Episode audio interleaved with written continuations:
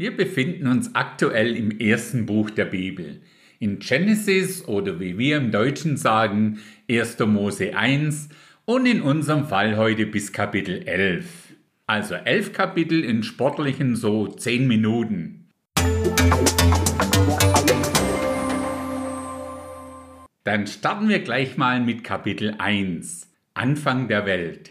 Im Anfang schuf Gott die Himmel und die Erde.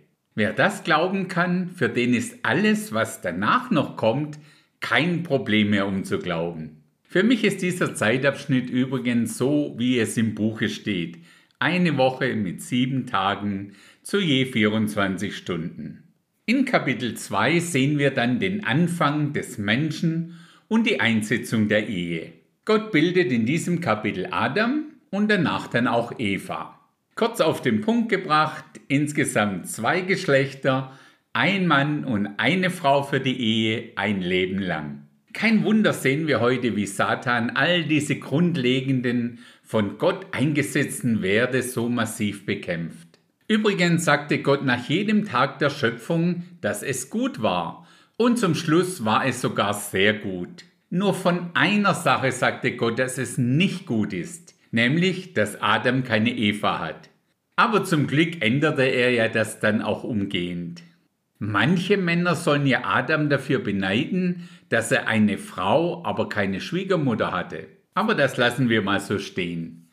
In Kapitel 3 lesen wir dann den Anfang der Sünde und des Todes. Schon im dritten Kapitel vom ersten Buch kommt es zu dem Eklat schlechthin. Der Mensch hatte nur eine einzige Ansage von Gott, um nicht von dem einen Baum zu essen. Aber wir alle wissen, was dann geschah.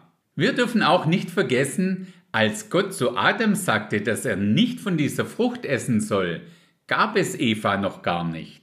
Daher ist es ja auch die Sünde Adams, dass er das nicht zu Genüge an Eva weitergegeben hat. Kann es sein, dass sich auch heute noch die Männer damit schwer tun, ihrer geistlichen Verantwortung nachzukommen? Wie heißt so schön, Frage für einen Freund. Wir lesen das kurz zusammengefasst in 1. Mose 2, die Verse 16 und 17.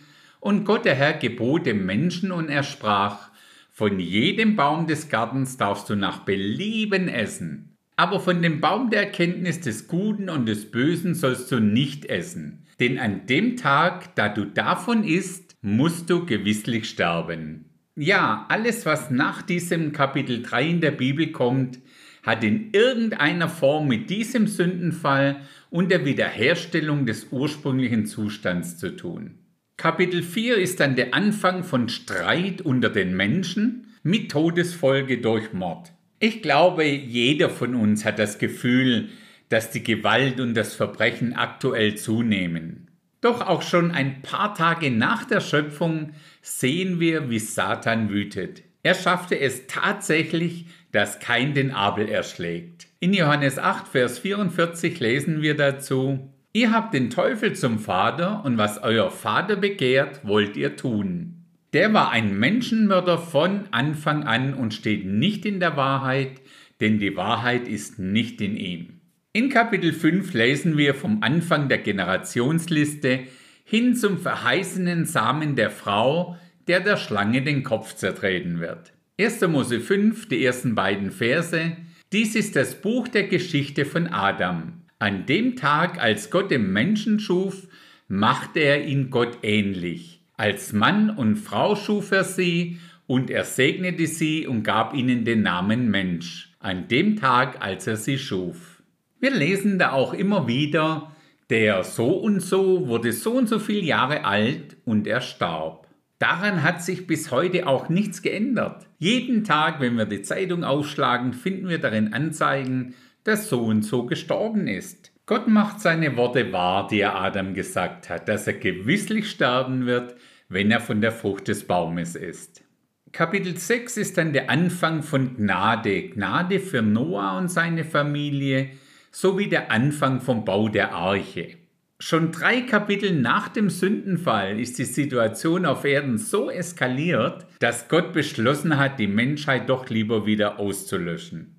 Nur Noah und seine Familie fand Gnade in den Augen des Herrn. Insgesamt acht Seelen. Noah bekommt von Gott persönlich den Bauplan für die weltberühmte Arche und den Belegungsplan mit den Tieren. Ich lese uns einen Vers in 1. Mose 6, den Vers 22.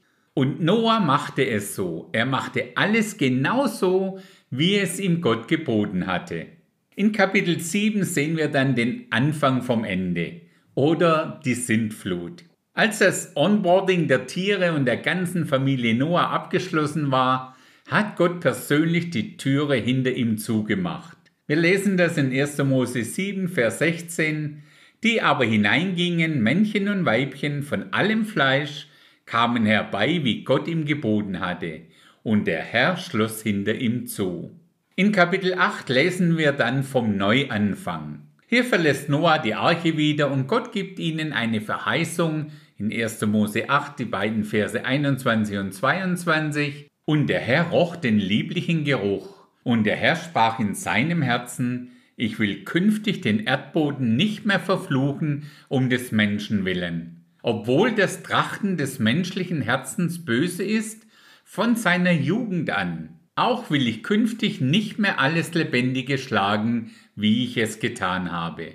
Von nun an soll nicht aufhören Saat und Ernte, Frost und Hitze, Sommer und Winter, Tag und Nacht, solange die Erde besteht. So viel auch zu dem ganzen großen aktuellen Thema Klimawandel. Gott entscheidet das und nicht das CO2. Kapitel 9 ist dann der Anfang vom Regenbogen. Übrigens gibt's ab hier auch das erste Mal die Freigabe von Gott an den Menschen, um Fleisch zu essen. 1. Mose 9, die Verse 3 und 4. Alles, was sich regt und lebt, soll euch zur Nahrung dienen. Wie das grüne Kraut habe ich euch alles gegeben. Nur dürft ihr das Fleisch nicht essen, während sein Leben, sein Blut noch in ihm ist. Kleiner Tipp an der Stelle auch an die Bright Community.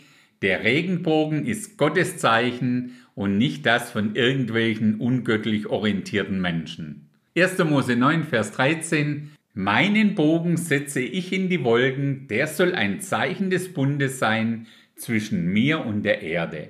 Kapitel 10 dokumentiert dann den Anfang vom Neustart der drei Söhne Noahs. Die drei Söhne Noahs sind Sem, Ham und Japhet. Dieses Kapitel 10 führt die Generationslinie nach Noah weiter. Und zum Schluss noch das Kapitel 11. Das könnte man überschreiben mit der Anfang vom Städtebau sowie auch der Anfang der Nationen. Die Geschehnisse in diesem Kapitel rund um den Turmbau zu Babel haben fast so gravierende Auswirkungen wie die kurz zuvor stattgefundene weltweite Flut. Die Menschen fragen nicht mehr nach Gott, sondern sie starten ihre eigenen Planungen und setzen diese auch mit dem Bau einer Stadt und des bekannten Turms auch um. Babel ist nicht nur der Anfang von unterschiedlichen Sprachen, sondern auch der Anfang der unterschiedlichen Nationen. Denn von hier aus haben sich die Menschen über die ganze Erde ausgebreitet. Und damit sind wir am Ende vom Anfang. In diesem Sinne, bis zum nächsten Mal.